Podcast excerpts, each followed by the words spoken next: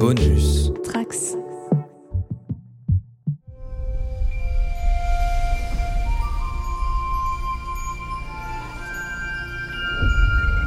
Bonjour à tous les trekkers et trekkies de toutes sortes, je suis le commandeur Guigui et je suis ravi de vous accueillir à bord de la station du Cadran Pop, le podcast sur Star Trek écoutable dans toute la galaxie et sur toutes vos applications de podcast via le flux du coin pop. Alors quand je vois des gens utiliser des intelligences artificielles juste pour s'amuser sur les réseaux sociaux pour faire des images, j'ai déjà envie de les bloquer. Et quand il s'agit d'un magazine qui a pignon sur rue, alors ça me donne carrément envie de tout cramer. Par contre, dans Star Trek, ça va. Engage. Ils ont une chance Nous sommes amis pour la vie, quels que soient nos grades.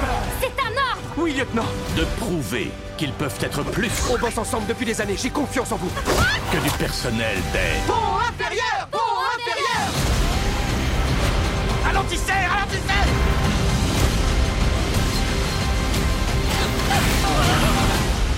Attends, c'est sans importance comparé à cette histoire avec Pike dont on n'est carrément pas censé parler. Bien sûr, pour parler de ce qui semble être cette 900e histoire de Star Trek, toutes séries et films confondus, alors j'ai vu ça sur internet mais j'ai pas vérifié, je ne suis pas tout seul, je suis avec un équipage d'élite. Elle est enfin de retour et elle vient tout juste d'avoir une promotion, c'est notre lieutenant-commandeur, Marina. Salut Marina. Salut Guigui, bonjour à toutes et à tous. Alors c'est quoi ma promotion s'il te plaît Guigui? Eh bah, t'es lieutenant-commandeur. Merci Avant t'étais lieutenant, Guigui, maintenant t'es était- lieutenant-commandeur. Écoute, merci Guigui.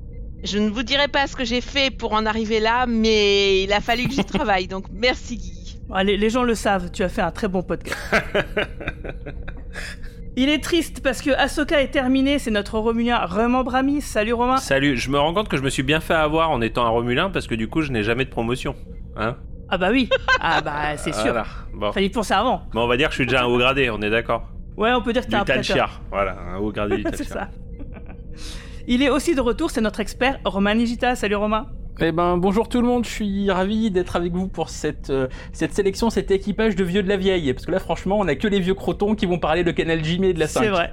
Ouais, tu te souviens quand euh, on a regardé sur Canal Jimmy ah alors n'oubliez pas que les podcasts du Cadran Pop sont retranscrits pour les personnes sourdes et malentendantes. Une équipe d'ingénieurs dirigée par Yasmine s'en occupe sur notre Discord et nous cherchons régulièrement des volontaires. Toutes les explications sont sur notre site internet podcast.lecadranpop.fr. Alors avant de parler vraiment de Star Trek euh, Lower Decks, on va quand même parler de la grosse nouvelle de la semaine qui nous fait vachement plaisir. On l'attendait depuis longtemps parce qu'on savait qu'elle elle allait arriver un jour ou l'autre, et cette fois ça y est, c'est le retour de Prodigy, et cette fois-ci sur Netflix. On se demandait si ça allait être sur Prime Video ou sur Netflix, et ben finalement euh, c'est sur Netflix. Qu'est-ce que vous en pensez, les amis? Ah, moi je veux bien commencer. J'ai été ravi comme tout le monde, hein, mais vraiment, vraiment, vraiment, vraiment ravi. Euh, c'est pas un retour en catimini, c'est un retour sur Netflix euh, avec un gros, euh, gros poussé sur les réseaux sociaux de la part de Netflix.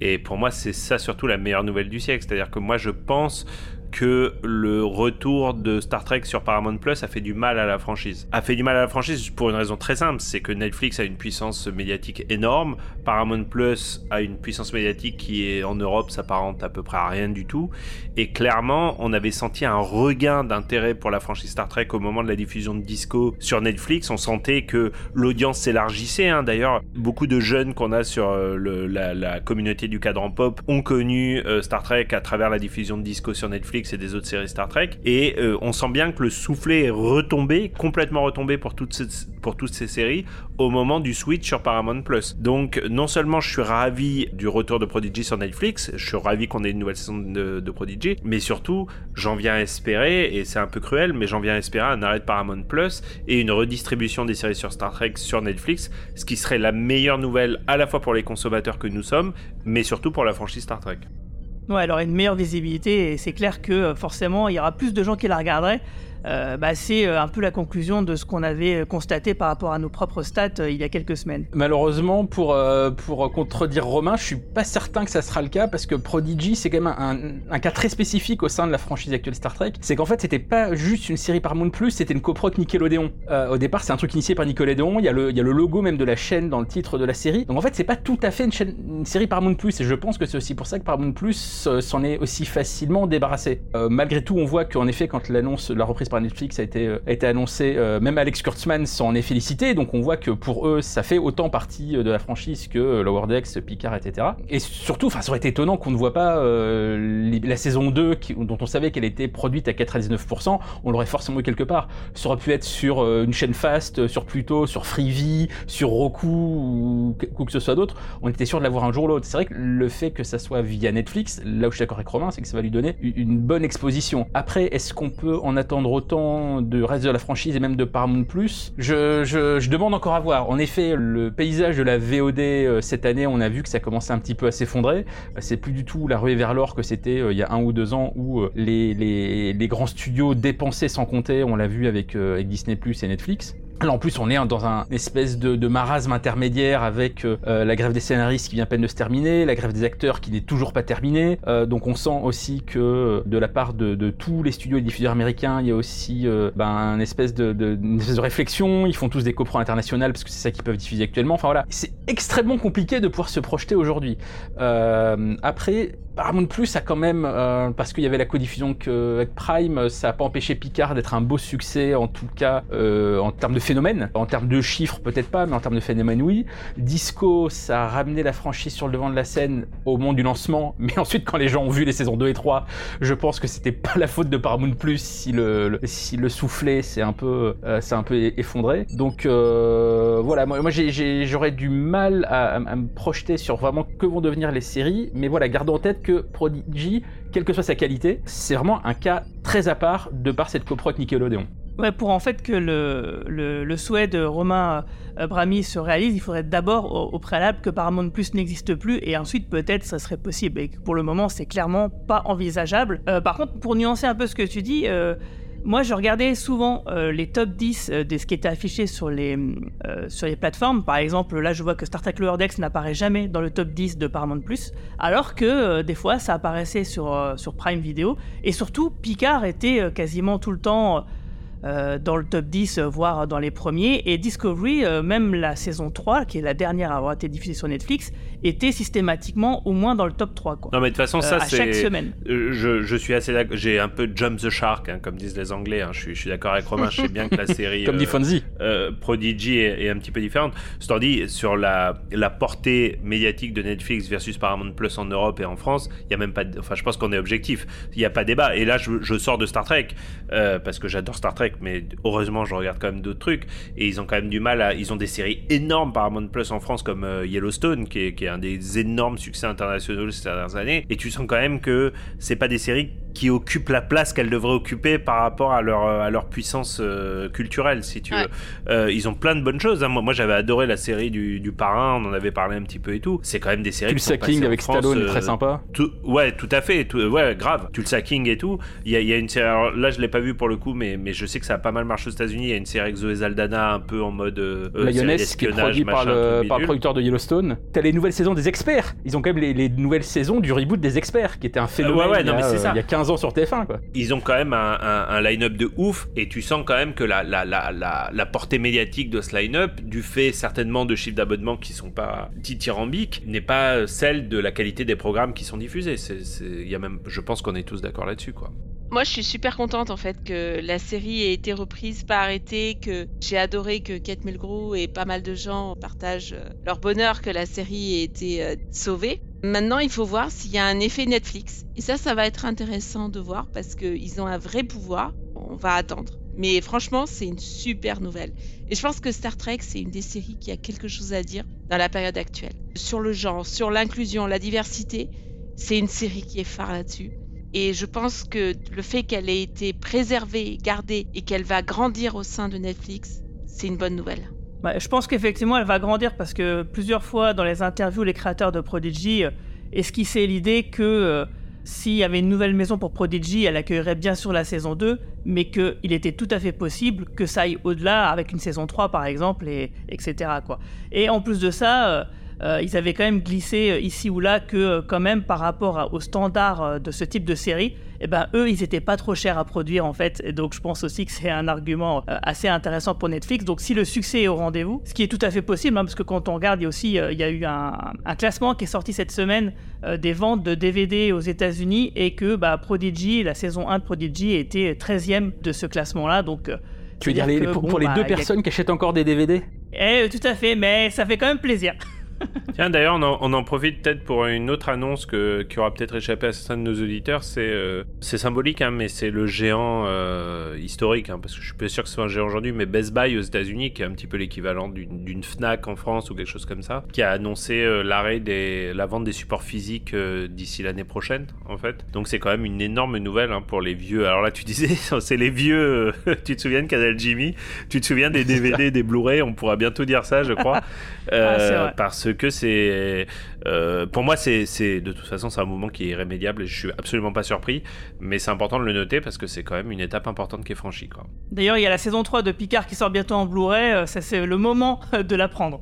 Et d'ailleurs, elle sort que en Blu-ray et pas en 4K, alors que Strange World sort en, en disque 4K, mais pas Picard, ce qui est quand même très surprenant. Non, on, on voit, et je je vais faire très très court, on voit que la plupart des grands studios maintenant carrément euh, sous-traitent la plupart de leurs sorties. Disney, à partir de l'année prochaine, c'est plus Disney qui fera les, les Blu-ray, les DVD, ils vont sous-traiter ça à d'autres boîtes euh, qui vont acheter du euh, c'est clairement le début de la fin pour le physique, pour le support physique. Ok, bon bah c'est merci pour ce petit tour d'horizon. On va pouvoir revenir à, Star Trek euh, Lower Decks et notamment avec l'épisode de la semaine dernière parce que j'ai eu un commentaire assez intéressant sur le Discord de Shitlist avec euh, Evie Tony qui me faisait remarquer qu'il trouvait qu'on était un peu à côté de la plaque avec Manon à propos euh, de la relation entre Tandy et Rutherford parce que pour lui, comme les personnages rougissent à un moment donné pour montrer un peu leur malaise, bah, c'est un code assez usuel des séries d'animation pour dire que voilà, il y a sûrement des sentiments amoureux inavoués entre ces deux personnages-là.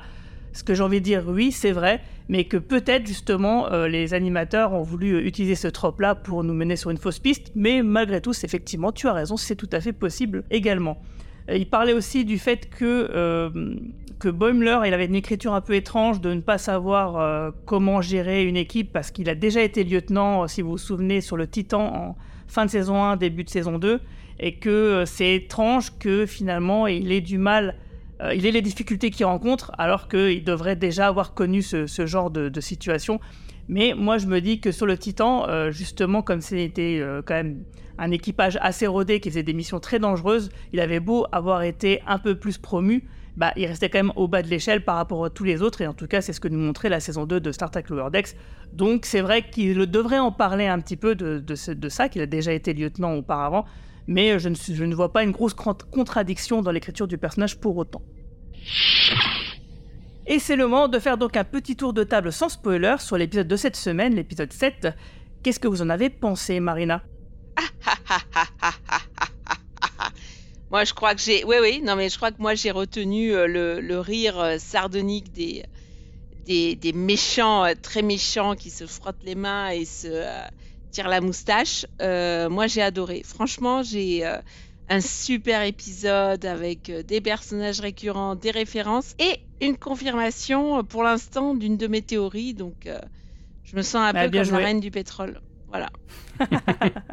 Et toi, Roman Bah écoute, moi j'ai été euh, agréablement surpris par euh, plusieurs éléments que je n'attendais pas. euh, et par contre j'ai été déçu qu'il n'ait pas fait un truc que moi j'attendais beaucoup. Et vraiment, quand il y a eu l'annonce de cet épisode-là, j'étais persuadé qu'on allait voir ça. Et bah je l'ai pas eu, donc déçu par ce petit truc-là. Mais voilà, c'est contrebalancé par les bonnes surprises. Donc depuis le début de la saison, honnêtement, je pense que c'est l'un des meilleurs épisodes.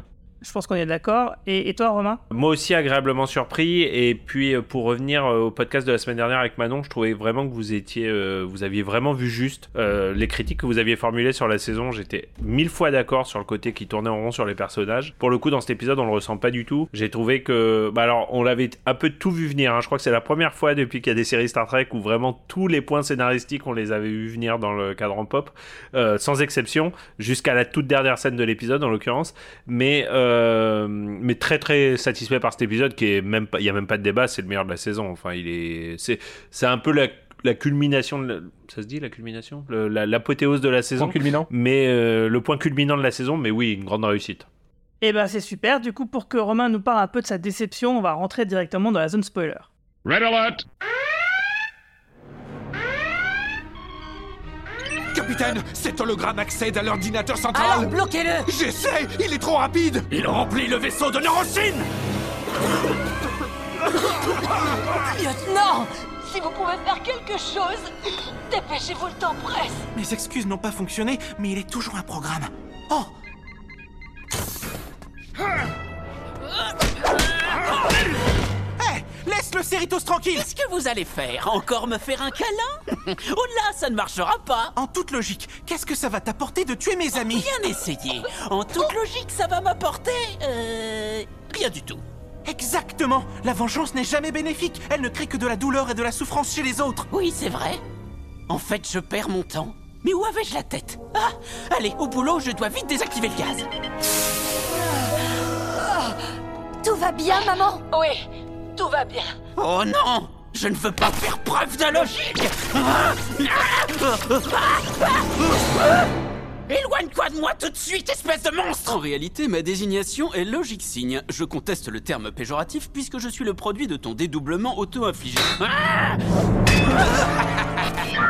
Warning.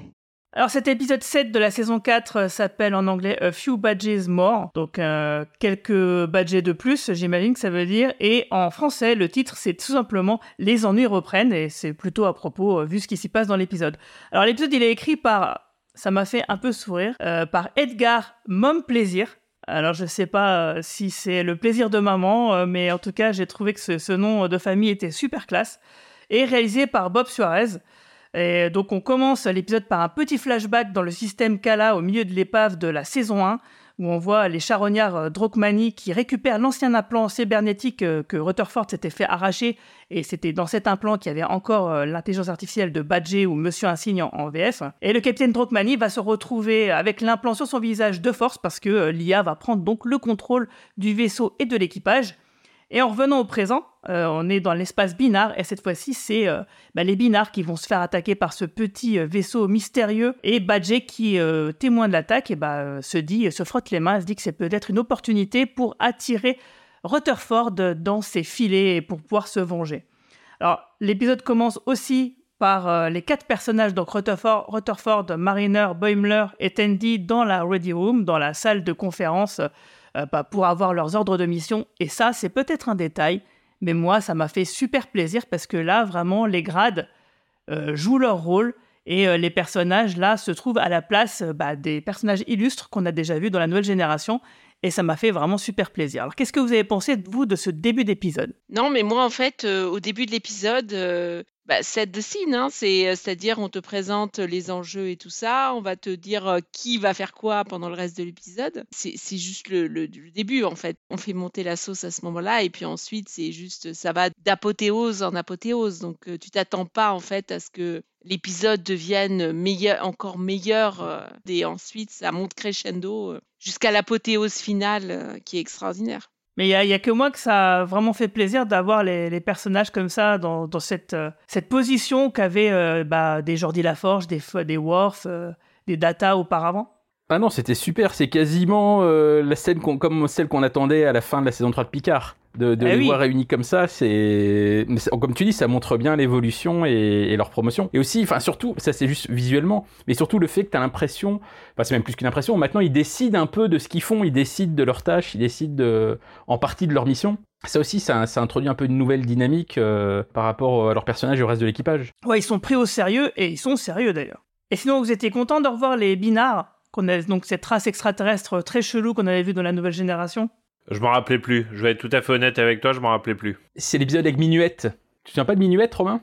Euh, vite fait, faudrait que je le revoie cet épisode. Ça me disait quelque chose, mais C'est le truc dans, le, dans la saison 1 avec le holodeck où Riker se fait draguer par une intelligence artificielle, une nana dans un ah bar. oui, oh là là, ah oui, mais saison Bah, c'est 1, cet oui, oui, oui. Oui, oui, oui, d'accord, ok. En effet, ça me. Ok. Gênance. Gênance sur 20. C'est exactement ça. Et c'est parce que justement ces fameux binaires viennent faire le le bah, le- l'inspection, enfin le contrôle euh, de, de l'Enterprise euh, à ce moment-là, et ça, perturbe un peu le holodeck.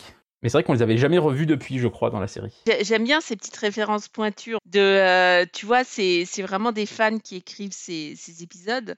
Ça s'adresse aux fans, mais ça peut aussi s'adresser à n'importe qui parce que c'est pas non plus essentiel à la mythologie de Star Trek. Mais j'adore ces, petits détails qui montrent que les, scénaristes de Lower Decks comprennent, euh, comprennent ce qui fait tiquer les fans de Star Trek.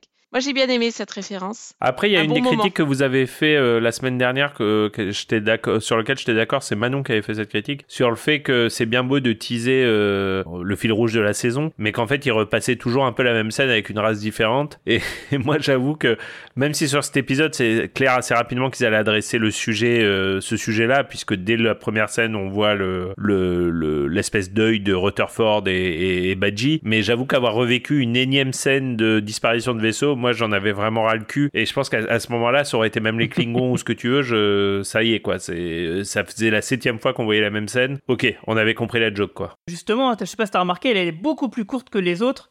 Et le fait qu'on comprenne pas ce que disent les binards, euh, c'est, je pense que ça, ça joue aussi. Ouais, c'est pour ça. C'est, c'est moins handicapant et c'est plus comique, mais mais c'est vrai qu'ils ont quand même. euh, je suis le premier à être. euh, On me reproche souvent mon comique de répétition, mais là, le comique de répétition, ils ont été au bout du truc quand même. C'est vrai. Et par contre, on, a oublié une, scène au début de l'épisode, avant que justement ils reçoivent leurs ordres de mission. C'est la scène où ils testent les grappins, qui fait du coup un joli clin d'œil au crossover avec euh, Strange New World. Ouais, tout à fait. Et à mon avis, ce sera peut-être un, un phaser de Chekhov. En plus, ça pourra servir à un moment donné, un jour dans la série. les grappins ont été utiles un jour. Mais c'est rigolo enfin, de, de voir que ce crossover euh, reste pas euh, lettre morte. Enfin, il y a, encore des clins d'œil à ça, donc ça prouve encore une fois que c'est pas un épisode à part. Ce crossover, ça fait vraiment partie de la saga, de la franchise, de la continuité, et que Lower Decks, même si on le sait depuis le début, fait partie de la continuité. Tout à fait. Et surtout, ce qui est vachement bien, c'est que on peut très bien suivre l'épisode et comprendre euh, en quoi c'est marrant ou quoi, euh, sans avoir vu Strange New Worlds. Et c'est pareil dans Strange New Worlds.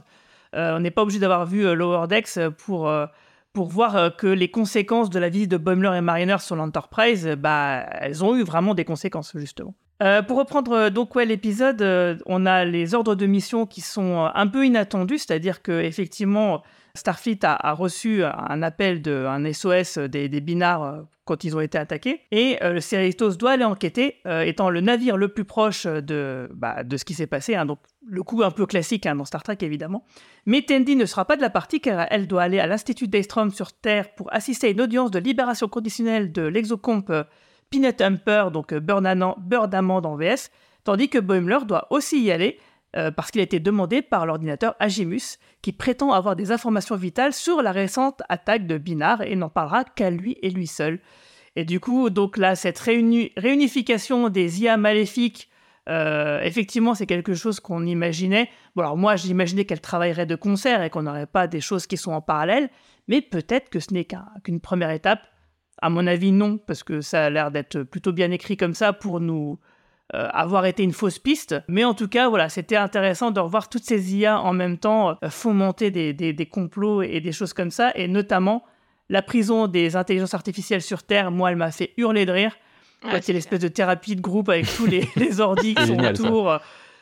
Franchement, euh, c'est tout ce qu'ils ont fait là-dessus. Agimus qui devient bleu Ouais, euh, mortel pour ça. montrer qu'il n'est pas maléfique. Euh, du coup, on a le, c'est le clin d'œil. Je sais pas si vous vous souvenez quand il y a eu l'épisode avec Data et Lore dans Star Trek Picard. Il me semble que quelqu'un avait fait la réflexion parce qu'il y avait aussi cette idée de, de lumière euh, euh, rouge et bleue pour montrer moi je suis gentil, moi je suis Mhm. méchant. Ouais. Euh, et, euh, et du coup, qu'ils reprennent ça, c'est vraiment purement hilarant. Quoi. C'est hilarant. Il y a un autre truc que, que Lower Decks fait très bien, c'est, tu sais, cette espèce de coïncidence, euh, évidemment, complètement Deus Ex Machina. Enfin, en l'occurrence, pas Deus Ex Machina, sur le fait qu'en même temps qu'il y a la parole de l'un, euh, il y a l'autre qui demande à voir, euh, à, à- à voir l'un des personnages euh, parce qu'il aurait des informations sur les vaisseaux qui ont disparu et tout. Donc, cette espèce de coïncidence qui est débile. Enfin, personne ne pourrait y croire dans la vraie vie. Et en fait, il joue vachement là-dessus. Tu sais, il y a plusieurs phrases qui fait, Hum, c'est quand même un peu bizarre que en même temps, machin, truc bizarre. et, et tu sais, il dit, ouais, on voit bien qu'on marche dans un piège et tout. Et, finalement, le fait de prendre le, sujet comme ça, je trouve que ça passe beaucoup mieux et ça, respecte beaucoup plus l'intelligence de, des spectateurs, bizarrement, que certains points de scénario d'une série comme Picard ou, euh, euh, euh, Discovery, bizarrement en fait. Moi, je, sens mon intelligence plus respectée quand les scénaristes eux-mêmes te disent non, mais les personnages sont pas cons. Ils se doutent bien qu'il y a un problème s'il y a deux points qui n'ont rien à voir l'un avec l'autre qui, qui, qui interagissent comme ça d'un seul coup, quoi. Et surtout que ça amène des gags parce que euh, au fur et à mesure de l'épisode, on comprend bien que Tandy et Boimler euh, bah, sont euh, prisonniers, mais qu'en fait ils pourraient très bien se libérer s'ils le souhaitaient, et qui poussent le vice pour avoir des informations de la part d'Agimus jusqu'à le laisser conquérir une planète. avec Boimler qui dit ah mais là vraiment Starfleet aura du mal à tout remettre dans l'ordre en, moins d'une heure. Sous-entendu peut-être que si en fait elle y arrivera très bien. Mais voilà, ça m'a fait vraiment, moi, ça m'a fait marrer ce truc-là. Quoi. Mais c'est très drôle parce que, en fait, à chaque fois, les scénaristes anticipent ce que le fan qui connaît Star Trek va penser. Donc, en fait, ils sont toujours en train de, de nous devancer. Et à chaque fois, on est surpris. Et puis surtout, enfin, moi, franchement, j'ai passé l'épisode à rigoler. À chaque fois qu'il y avait un rire ça, euh, diabolique euh, et, et cliché, mais, mais ça me faisait hurler de rire. Quoi. C'était, c'était génial. Tous les clichés étaient utilisés et détournés à bon escient. C'était génial comme épisode. Vous l'avez regardé en VO tous? Oui. Guigui, puisque tu parlais des, intrigues parallèles, des choses qu'on voyait venir ou pas, moi c'est vrai que le, le truc au départ auquel je m'attendais, que j'aurais bien aimé voir, c'est que justement euh, Badger collabore avec euh, Agimus et Bordamond. Bah euh, moi, c'était, ça aurait été cette super, euh, ouais, cette super euh, ligue, ligue des méchants que j'aurais aimé voir. donc c'est de là, voilà, quand dans l'intro, avant la zone spoiler, je disais que j'avais été un petit peu déçu parce que je n'ai pas trouvé le truc auquel je m'attendais, c'est par rapport à ça. Après, l'épisode est, génial et super drôle et ça m'a, surpris, mais je m'attendais tellement à voir cette espèce de, de, de, de, de, collaboration entre tous, tous ces bad guys et toutes les intelligences artificielles. Alors, peut-être qu'on aura ça plus tard euh, lors d'une ultime saison, euh, peut-être qu'ils font ça au, fur et à mesure, surtout que. Peut-être que le, la fin, le happy end est une fausse piste peut-être, mais euh, bon, j'en doute, mais c'est possible. Mais par contre, euh, là où il y a une vraie euh, coïncidence que je trouve qui est un peu abusée, c'est que, ok, d'un côté, il y a Bird Amand et Agimus qui travaillent de concert, mais ça, ça fait partie d'un plan, donc c'est normal. Mais en même temps, il y a l'histoire avec Monsieur Insigne, qui est là, est complètement décorrélé, et là est vraiment une coïncidence, et donc du coup, ils ont affaire à, sur deux fronts à des intelligences artificielles malveillantes. C'est intéressant d'ailleurs le côté on a l'impression, hein, c'est la faute à 2001 l'Odyssée de l'espace, que on ait cette impression que les, intelligences artificielles soient à ce point négatives. Non, mais il y a Midjourney aussi. Euh, Midjourney, c'est vachement négatif. On voit pas du tout de quoi tu veux parler. Avec Guigui, on a une compétition, Marina, pour savoir lequel de nous deux perdra son job le premier euh, à cause des IA. Moi qui fais du contenu ou lui qui fait du design, donc euh, enfin de, de, l'imagerie. Donc voilà, c'est la question entre qui entre les écrivains et les, et les artistes perdront, perdront leur job le premier. Mais euh, ouais, non, mais moi, moi je dis rien, mais j'en pense pas moins. j'ai perdu, du coup, j'ai perdu le fil. En tout cas, les IA, elles pourront pas nous prendre nos podcasts. Ça, c'est sûr. Alors je sais. Parce qu'en fait, on a l'impression que les IA, elles vont prendre le contrôle, que c'est Terminator, que c'est, elles vont, elles vont dominer la planète et tout. Mais quand tu regardes Her, le film de Spike Jones, en fait, bah, quand elles euh, sont éduquées, qu'elles euh, comprennent les émotions humaines et tout ça, et eh ben elles se disent bah, les humains, euh, on s'en fout un petit peu, on s'en va ailleurs et on part. Et les humains, c'est pas si intéressant que ça. Donc elles s'en vont. Juste, elles trouvent pas l'humain suffisamment intéressant. Donc on sait jamais. En fait, l'IA, elle peut juste nous trouver juste super con et puis. Euh, ben justement, c'est le, c'est la conclusion un peu de l'épisode avec Badger. Et, c'est ça, effectivement, je, comme toi, j'y avais pensé à ce film Heure que j'avais adoré, donc avec euh, Joaquin Phoenix et, euh, Scarlett Johansson qui faisait la voix de, de, de l'IA. et parce que là, Badger, à partir du moment où il a voulu détruire toute la fédération en, en se propageant un peu partout et du coup en récoltant plein d'informations, il est devenu euh, tellement intelligent entre guillemets, il est passé tellement un cap que voilà, il est passé sur un autre niveau de conscience. Donc encore ce putain de koala. J'espère qu'il y aura un payoff avec ce koala parce que je trouve qu'on le voit vraiment beaucoup trop. Euh, et, effectivement, euh, pourquoi l'IA, elle se, finalement, elle s'intéresserait aux unités carbone, on va dire, bah, et elle partirait pas dans un autre hein. univers? Non, mais elle nous trouve con si ça se trouve. Hein. Ouais, bah, et bah, du coup, c'est ce qu'il va faire. Badger, il le dit à la fin, il va dans un autre univers créer la vie. Euh, donc, euh, c'est bon, ça y est. c'est plus intéressant de faire ça que finalement de se venger. Et moi, je trouve que c'était une très bonne conclusion, euh, même si elle a un, un, peu, un peu pété, parce que je vois pas en quoi avoir toutes ces informations-là, ça lui permettrait de passer à un autre niveau de conscience. Mais allez, on va l'accepter quand même. En tout cas, moi, ce qui m'a fait ultra rire de tout l'épisode, je vous demandais tout à l'heure si vous l'aviez regardé en VO. Euh, moi, j'ai regardé en VF et euh, c'est Thierry Vermut qui fait lui-même, donc le, directeur artistique euh, du doublage français, qui fait la voix d'Agimus. Pour ceux qui ne voient pas qui c'est, c'est lui qui fait la voix de Randy Marsh, notamment dans South Park. Et je le trouve absolument extraordinaire. Moi, il me fait ultra rire.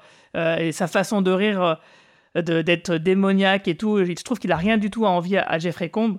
Et il a, ça a beaucoup contribué à me faire beaucoup rire. Et surtout les scènes où Agimus euh, euh, semble se sentir trahi de Beurre d'amande, qui est une vraie briseuse de cœur en fait. Hmm. Et voilà, ça c'est vraiment, euh, putain, c'était magique quand il est sur la, sur la plage et qu'il attend, qu'il se dit, ah, elle va venir, elle va venir, c'est obligé, on doit on servir une planète ensemble. Putain, c'est c'est amoureux. Et puis après, à un moment donné, quand il a servi la planète, il tombe du siège où il est, tellement abattu, quoi. Franchement, c'était une tuerie. Moi, c'est ce que j'ai préféré de l'épisode. hein, La, la relation entre les deux, Bird Amand et, et l'autre IA, là. J'ai vraiment trouvé que ça ouais. fonctionnait trop bien et quand euh, enfin, en plus euh, Boimler et, et Tandy les suivent euh, un peu comme ça ils sont un peu à la ramasse l'un et l'autre et, et je trouve que c'est c'est super drôle en fait. Je trouve que la relation elle fonctionne grave et en plus la chute je m'y attendais pas trop. Euh, moi je pensais en effet qu'on allait avoir un on allait se rendre compte que Bird Amand avait en effet euh, comploté derrière et machin. Et en fait le fait qu'elle disait ouais non mais en fait ça me dit plus rien mais je continuais de prétendre que j'étais que j'étais complotiste pour te parce que j'aimais bien le temps qu'on passait ensemble et tout. J'ai vraiment j'ai adoré cette partie du scénario en fait ça m'a amené pas du tout là où je pensais que ça allait c'est un peu le reproche que je faisais à Lower Decks aussi depuis le début c'est qu'on nous raconte un peu toujours la même chose là j'ai vraiment trouvé qu'ils avaient réussi à, à à mettre pas mal de je sais pas d'inattendus dans l'épisode Une rom-com entre IA malveillante, c'est c'est fantastique. Mais je, je dis tout dans l'épisode. Enfin, on a l'impression qu'on va de cliché en cliché. Et en fait, ils réussissent à chaque fois à contourner tous les clichés, à nous surprendre et puis euh, à nous avoir, en fait. Et moi, moi juste, j'ai adoré quoi, le, le... De, de prendre des, des scénarios traditionnels de euh, d'IA qui cherche à conquérir la planète, de d'histoires d'amour, de, de personnages qu'on croit connaître, et puis de nous surprendre. Donc c'est, euh, moi je trouve que c'est un super épisode qui est très intelligent. Ouais, mais ça c'est le payoff de la, toute la construction narrative qui a été faite depuis le début avec ces personnages-là, parce que quand même dans la saison précédente, euh, ils nous ont teasé le retour de, de Monsieur Insigne, euh, ils ont teasé justement une relation, une collaboration entre Beurre d'amande, briseuse de cœur, et, euh, Agimus. Euh, donc ouais, on dirait qu'ils ils ont vraiment pensé en amont à ce qu'elle arrivait dans cet épisode-là en particulier, et qu'ils ont tout fait pour nous mettre sur la voie bah, du cliché, du truc attendu et finalement pour retourner le truc et tout simplement pour en faire une blague en plus même pas pour en faire une- un gros truc mais simplement ouais pour faire ça serait quand même une bonne blague euh, à, à faire aux téléspectateurs. Et je trouve que là-dessus ils ont plutôt réussi. Et pareil pour Monsieur Insigne le fait que euh, à chaque fois Rutherford il trouve une, une astuce pour le contrer. Donc la première astuce c'est la compassion c'est le serrer dans ses bras etc et du coup il se dédouble. Et ensuite, il joue le, coup, le côté de la logique, hein, pour faire un peu comme Kirk dans TOS avec euh, Landru. Et puis, du coup, ça donne Logic Signe. Un Logic Signe que je trouve hilarant, moi, il me fait péter de rire. Euh, Enfin, c'est vraiment. euh, c'est aussi totalement inattendu, quoi. Là où ils arrivent à nous surprendre, c'est que sans aller aussi loin que l'épisode de la saison précédente avec Beurre d'amande chez les hommes faucons, qui était complètement de son point de vue à elle, là aussi, on est quand même quasiment plus du point de vue de ces personnages-là, Jimus, Beurre d'amande et, et Badji, que du point de vue des héros de la série. Je pense que c'est en ça aussi qu'ils arrivent un petit peu à nous sortir de cette, euh, de cette routine. Et pour revenir sur les voix, parce que tu parlais de Jeffrey Combs sur les voix, euh, en VO en tout cas, euh, moi sur cet épisode-là, celui qui m'a fait le plus marrer, c'est pas tellement Jeffrey Combs, c'est Jack McBrayer euh, qui fait Badgie, parce que si vous aviez regardé à l'époque la série Sorty Rock, Jack McBrayer, c'est lui qui jouait Kenneth, euh, le, le guide dans les couloirs de NBC, donc le mec qui paraissait complètement, euh, complètement inoffensif, et le voir jouer une espèce d'intelligence artificielle complètement hystérique tel qu'il le fait là, avec en plus les différentes variations parce qu'à chaque fois, des... quand Badgie se dédouble et qu'il a une nouvelle personnalité, c'est lui qui continue à faire la voix, mais qui la joue complètement différente. Et moi, sur cet épisode-là, c'est lui que j'ai vraiment trouvé absolument génial, même si les autres sont, sont très très bons. Euh, euh, Jeffrey Combs et Kazero Donahue pour, euh, pour Beurre d'Amande. Mais voilà, pour moi, mon MVP sur cet épisode-là, c'est vraiment, euh, c'est vraiment Jack McBarrier. Eh ben, quelqu'un veut rebondir sur quelque chose? Non, moi je suis d'accord. on, on va parler d'Azoka bientôt ou... Je crois qu'il était parti chercher notre bouteille. non non Oui, je suis encore sobre Robin, je me, je je me n'ai- retenais mon- pour mon- Mon verre est vide, donc euh, si tu pouvais venir me resservir. euh, le mien je aussi suis là- malheureusement Ah bah. Eh oui. Cheers. Ouais. T'as bu tout le, le château Picard. Non, mais j'ai- juste en conclusion, c'est vrai que les podcasts qu'on fait sur le World Deck sont un petit peu moins longs parce que bah euh, on est on est plus dans la déconnade euh, et on est plus dans la déconnade et pas sur des scénarios d'une d'une d'une richesse incroyable. Mais mais pour le coup, c'est dommage qu'ils aient pas mis un peu plus de voilà quoi d'inventivité, un peu plus de rythme, etc. dans cette saison parce que bah, c'était un chouette épisode et j'aurais aimé en voir d'autres euh, cette saison que que l'avant dernier quoi. C'est un petit peu dommage. On n'est pas si, euh, si court que ça. hein. On est euh, sur à peu près 50 minutes, une heure, et euh, c'est à peu près les standards aussi des, des autres, où des fois on dépasse l'heure, bien sûr, mais on n'est pas si court que ça. Et d'ailleurs, justement, on n'a quand même pas parlé du fait que Marina avait vu juste. C'est-à-dire que bah, tous les vaisseaux attaqués par le mystérieux petit vaisseau bah, ne sont pas des vaisseaux détruits, mais bien kidnappés. Donc on se posait la question la semaine dernière avec Manon de se dire, en se disant, bah, si quelqu'un scanne les débris, ils vont bien voir qu'il n'y a pas de, bah, de corps, quoi, de corps organique, euh, que c'est que des débris de vaisseau. Bah, là, visiblement, la, super, la supercherie euh, est un cran au-dessus, puisque euh, visiblement, euh, tout est, absolument faux. C'est-à-dire que même les vaisseaux ne sont pas détruits. Ça veut dire qu'il n'y a personne qui est allé sur place. Ils ont juste scanné de loin, visiblement, euh, les épaves. Enfin, les, ce qu'ils pensent être des épaves à l'endroit où ça a disparu. Et en tout cas, donc on se demande bien qui fait ça, puisque a, a priori, ça ne semble pas être les, les intelligences artificielles malveillantes qu'on imaginait, justement ce, ce fameux trio qu'on voit dans cet épisode-là. Donc qui fait ça? Pourquoi le- ils le font? Et puis aussi un petit peu comment, hein, on peut se demander. Euh, Attends, mais alors voilà, ça j'ai pas que- compris. Par contre, c'est pas Badger qui qui télétransportait les les races? Non, non, non. Mais non. Non, Pas c'est du quelqu'un tout. d'autre. Lui, on sait toujours il- pas qui.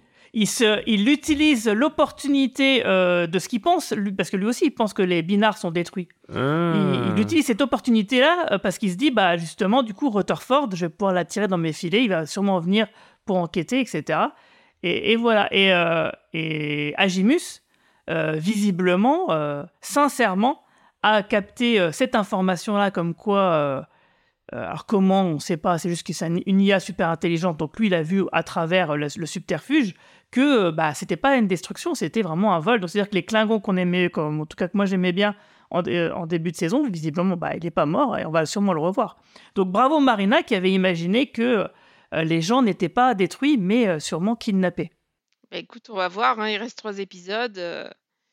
On va voir. Ouais, je pense que les trois épisodes-là vont parler que de ça, hein, c'est sûr. hein. Là ils vont nous faire un- comme une grosse histoire quoi. Ouais. J'ai du mal à voir ça autrement, en tout cas. Bah, il manque la suite des trucs euh, spécial holodeck euh, comme ils font chaque année. Ah, ils le font pas chaque année, ils l'ont fait dans la saison 1 et dans la saison 3, et à mon avis, on en aura dans la saison 5, mais là, il n'y a pas le temps. là. On n'a pas le temps. Il faut passer à autre chose. D'ailleurs, moi, je pense que du coup, euh, on aura ça dans la saison 5, euh, bien sûr, un- encore un, un épisode holodeck, mais surtout dans la saison 5, on aura le retour du méchant Boimler qui est passé la section 31. À moins qu'il apparaisse déjà là maintenant, mais je pense que non, je pense qu'il le garde pour la saison 5 quand même. Eh bien, si, euh, si vous avez rien d'autre à rajouter, on va passer à la conclusion. Donc, euh, vous confirmez que c'est un bon épisode cette semaine? Oui. Oh oui. Et j'ai envie de ricaner euh, avec un rire diabolique. C'était juste extraordinaire. C'est peut-être un des meilleurs Lower Decks ever en fait quand j'y repense parce que ça, ça lie l'humour, une vraie intrigue et des moments d'animation. euh, Tu, tu l'avais évoqué, mais peut-être qu'on n'a pas assez insisté. Le, le- le- l'apothéose de la montée en ciel de Badger à la fin, elle est, elle est complètement dingue, je trouve, artistiquement parlant, quand tu, quand tu le vois arriver dans, les, dans la galaxie et tout. Et ouais, j'ai trouvé que c'était le, vraiment le, le- c'était une sorte de summum pour Lower Decks en fait. Cet épisode, dans tout ce que la série fait de bien en fait. Ouais, Quand Badger il, a- il arrive dans la galaxie, moi j'ai pensé à Evangelion euh, un petit peu. Je trouvais ça assez rigolo. Ouais, moi ça m'a. Je sais pas pourquoi j'ai eu des images euh, d'un film que j'ai pas revu depuis 25 ans, mais euh, le putain comment il s'appelait ce film? Euh, Vous savez que l'intelligence artificielle. euh, Ah putain comment il s'appelait ce film? Le cobaye. Vous vous rappelez le cobaye? Ah Oula. non, pas ça Moi j'ai pensé au cobaye. Ah, ça pique. Ça pique. J'adore vache. ce film. Ok, oui, effectivement, je vois ce que tu veux dire. Bah oui, c'est effectivement, c'est euh, c'est plutôt cohérent. Euh, on, on va voir Badger justement, la son- pelouse. En tout cas, son ascension euh, vers le koala, on l'a déjà vu. hein. Quand il y avait un gars qui avait fait son ascension en saison 1, c'est à peu près la même chose avec l'espèce de grand oiseau de la galaxie euh, qui, euh, qui s'en va vers le koala. Voilà. Donc c'est pour ça que j'espère qu'il y aura un payoff à un moment sur ce koala quand même. Parce que c'est quand même. euh, Ils insistent quand même lourdement là-dessus. quoi. C'est parce que les koalas, c'est Et bien cool. sur ces bonnes paroles, Ouais, et bien sur ces bonnes paroles, on va passer à la partie promo ou reco. Et qu'est-ce que vous avez à promouvoir ou recommander, Marina? Eh ben, moi, je viens de. t'as quelque chose, toi Ouais, moi, j'ai quelque chose euh, côté promo, c'est que j'ai enregistré un podcast sur l'intelligence artificielle avec euh, Comme Pierre par hasard. Bordage, que je ne présente plus. La Et, grande euh, classe, Et grande, voilà, et donc classe. je suis ravie. Comment? J'ai la grande classe. Ouais, non, mais j'étais folle de joie, j'arrêtais pas de lui donner du euh, Monseigneur, euh, vous êtes une légende et tout, et lui, il était euh, incroyable. Voilà, donc j'ai enregistré un podcast donc, sur l'intelligence artificielle avec Pierre Bordage, c'était une rencontre incroyable. Il m'a dédicacé Les Guerriers du Silence.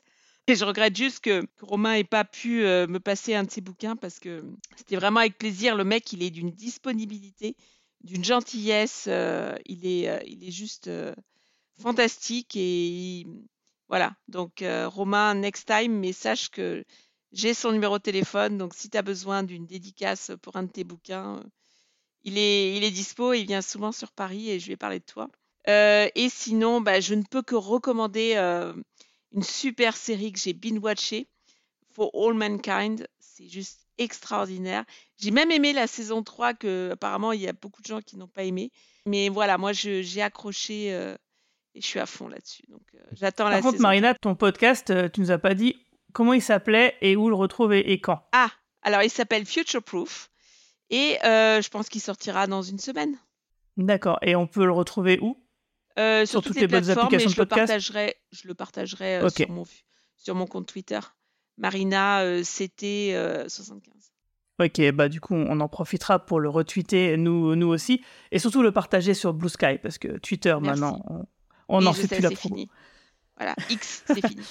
C'est ça. Et toi, Romain Brami Euh, moi, plusieurs choses. Euh, en actualité, j'ai fait un podcast récemment avec un YouTuber rétro gaming assez connu qui s'appelle Big Cam et on a parlé de la euh, l'obsolescence non pas programmée, mais l'obsolescence bien naturelle du rétro gaming. En fait, on a essayé de comprendre l'enjeu qui se posait. Pourra-t-on encore jouer à nos jeux anciens dans 10 ans, comme on y joue aujourd'hui? Je suis assez fier de ce podcast parce qu'on l'a fait en live et il y a beaucoup de choses intéressantes dedans. Donc, si c'est un sujet qui vous intéresse, regardez-le. On recoupe pas grand-chose. J'ai écouté Marina et j'ai commencé à regarder euh, le Foundation et j'aurais pas dû euh, parce que c'est un peu chiant en vrai. Euh, la première Oh, saison de Foundation, vrai. c'est un petit Oh peu là chiant. Euh, Tiens, le mec, il, il nous, il nous saoule avec Ahsoka et il nous dit que Fondation, c'est chiant. Hein, Et- non, c'est marrant non, mais tu- je suis d'accord. d'accord. Coupez son micro, coupez non, son micro. C'est- marrant que tu dis ça parce que je m'étais dit après m'être tellement amusé sur Azoka, j'avoue que je m'endors, j'ai les yeux lourds en regardant la saison 1 de Foundation, qui en plus est un peu une trahison au, au- au roman original d'Asimov parce que énormément le pa- bouquin. parce que Et voilà, heureusement,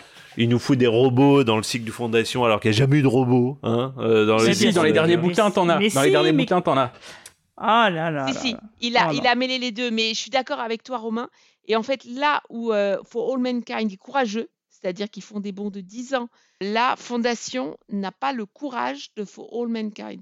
Et euh, c'est pas le fait faire- Attends, ils font des, ils font des, des, des bons de siècle euh, dans euh, Fondation. Oui, mais, Donc, mais, euh, mais ouais, mais avec les mêmes les personnages, enfin tout fait cheap. Ça a pas En fait, en fait, ça m'a rappelé, Ça a euh, ça m'a rappelé, moi, ça m'a vraiment, alors là, euh, vraiment, on parlait des vieux, mais ça m'a rappelé les séries sci-fi euh, qu'on regardait quand on était petit. Oui. Sci-fi, la chaîne, hein, je Tout parle là, fait. quand on était plus Ouais, jeune, ouais. où tu sais, sur le papier, t'avais l'impression que t'allais voir la septième merveille du monde, puis en fait, tu voyais le truc, tu reconnaissais limite euh, les décors de Universal Studios que t'avais été visiter euh, le parc d'attractions, si tu veux. Et je trouve que j'ai un peu ce côté-là sur, euh, sur Non. Foundation, c'est, c'est, je trouve que ça n'a pas du tout le générique les, moyens de ses ambitions. Génial, quoi. le Fondation. Quoi Non, mais il est magnifique. Non, mais les effets spéciaux sont magnifiques dans Fondation. Non, mais l'histoire, elle est, elle est top. Non, mais je j'en Mais- crois pas de ce que j'entends. Non, non, mais l'histoire. euh, Non, non, mais on pourrait faire un podcast sur Fondation. C'est On pourrait, c'est ouais. pas l'esprit de d'Asimov. Je suis désolée. C'est euh, Mais, mais heureusement que c'est une adaptation. Ça serait tellement chiant et ça serait tellement mal amené. euh. heureusement. Mais c'est impossible d'adapter tel quel, de toute remplacé- manière. Mais oui. Non, c'est parfait pas, ce qu'ils ont fait. sûr. Les, les- Mais mais c'est pas ça. C'est qu'en fait, qu'ils aient transformé, qu'ils aient changé le sexe des deux personnages principaux, tant mieux. C'est pas ça le point. C'est que juste, c'est pas l'esprit. Les personnages, ils restent pas immuables pendant plusieurs siècles. Là, on fait un bond de 136 ans. C'est peut-être que le dernier épisode que j'ai vu, euh, c'était euh, Cléon qui euh, marche comme Jésus torse nu dans le désert pendant 25 Ah, mais minutes. il est génial cet Euh, épisode. peut-être que ça a contribué à m'ennuyer. En plus, ma, ma jalousie à chaque fois que je vois des pectoraux a peut-être contribué à, m'énerver. C'est un des meilleurs Mais, épisodes de la saison. Moi, moi qui n'ai jamais Mais vu oui. de pectoraux de, de ma vie, mais euh, ouais, c'est un peu chiant. Non, pas chiant du tout, c'est une série géniale. après, après, je te dis, tu sais, quand tu regardes quelque chose de très bien, t'es- le reste semble médiocre. Et c'est vrai qu'après avoir vu Azoka, euh, bon, tout a, Ah, tout a un goût un peu, un Mais peu terne. aimé quoi. Azoka? Parce que moi, j'ai pas du tout aimé. hein. Ah, j'ai j'ai trouvé ça extraordinaire. Romain, c'est le seul de France, je pense, qui a aimé. Parce que je suis le seul de France qui connaît vraiment Star Wars. Non, non, non, non, non, non, non, non. Ça, c'est de la punchline. et sinon, et toi, Romain Nigita? Alors, euh, moi, euh, je vais vous faire une petite reco d'un bouquin, un bouquin sur les musiques de séries télé, sur les génériques et les musiques de séries télé. C'est un bouquin qui s'appelle Music for Primetime History of American Television Films and Scoring, et c'est écrit par le grand spécialiste américain de la musique de films et de séries, euh, qui s'appelle John Burlingham. Et c'est une somme, hein, c'est vraiment c'est un tome, euh, dedans il y a tout. Euh, ça raconte euh, bah, l'histoire de la musique de séries genre par genre. Donc d'abord les séries policières, puis les séries western, euh, les comédies. Évidemment, il y a tout un chapitre sur les séries de science-fiction. Et bah il raconte le parcours de tous les grands compositeurs qui ont bossé pour la télé, euh, les conditions dans lesquelles ils bossaient, combien de jours ils avaient, quelles variations ils ont fait, comment ils enregistré, y compris à l'époque de la télé en direct dans les années 50. C'est un petit peu austère à la lecture, mais c'est bourré d'infos, bourré bourré d'infos. Euh, c'est un bouquin qui est sorti euh, au printemps dernier, au- en mars dernier, et qui est en fait la mise à jour d'un bouquin qui, que le même auteur avait sorti au milieu des années 90. Euh, donc voilà, si... bah, il a complètement mis, à jour avec les, séries des années 2000. Euh, donc voilà, si vous êtes passionné de, musique de film et de musique de, télévision, jetez-vous sur ce, sur ce bouquin, vous apprendrez beaucoup, beaucoup, beaucoup de choses, je pense. Il s'appelle comment? Ça s'appelle Music for Prime Time et c'est écrit par John. Burlingham. C'est en anglais, désolé, c'est un bouquin en anglais, il n'y a pas de traduction française. T'inquiète pas, je lis l'anglais aussi. à Mes heures perdues. Mais je dis ça pour nos, pour nos chers auditeurs. Tu fais bien le Hagimus, euh. Ah oui, non, mais, mais là, Est-ce mais qu'il il devient est bleu tellement bon en Hagimus.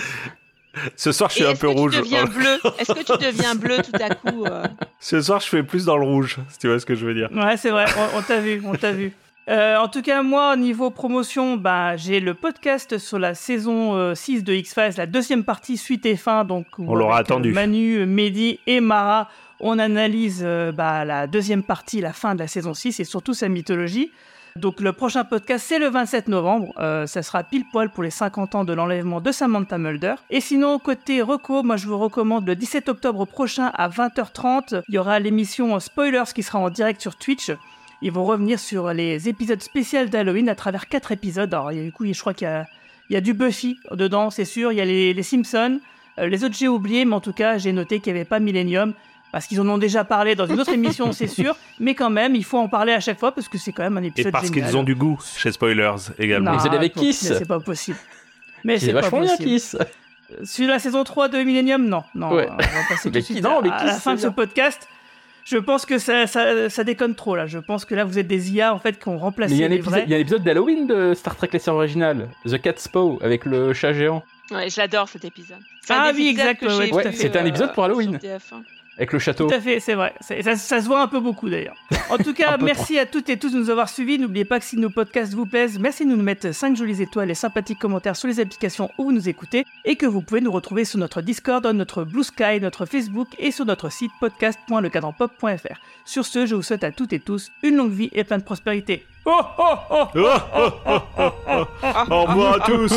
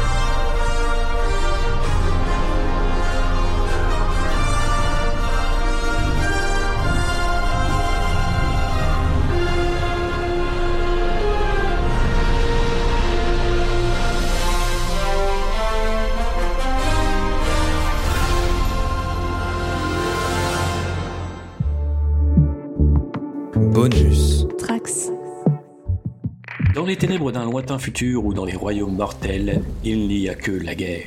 Mais il y a aussi un podcast, Land Rider, l'émission qui vous parle avec amour du hobby derrière Warhammer 40 000, Age of Sigmar et leurs nombreux dérivés. Alors si vous avez toujours rêvé de découvrir ces deux mondes ou leurs figurines, retrouvez-nous à bord du Land Rider, L-A-N-D plus loin R-I-D-E-R e sur vos plateformes d'écoute préférées. Bonus. Trax. Program complete.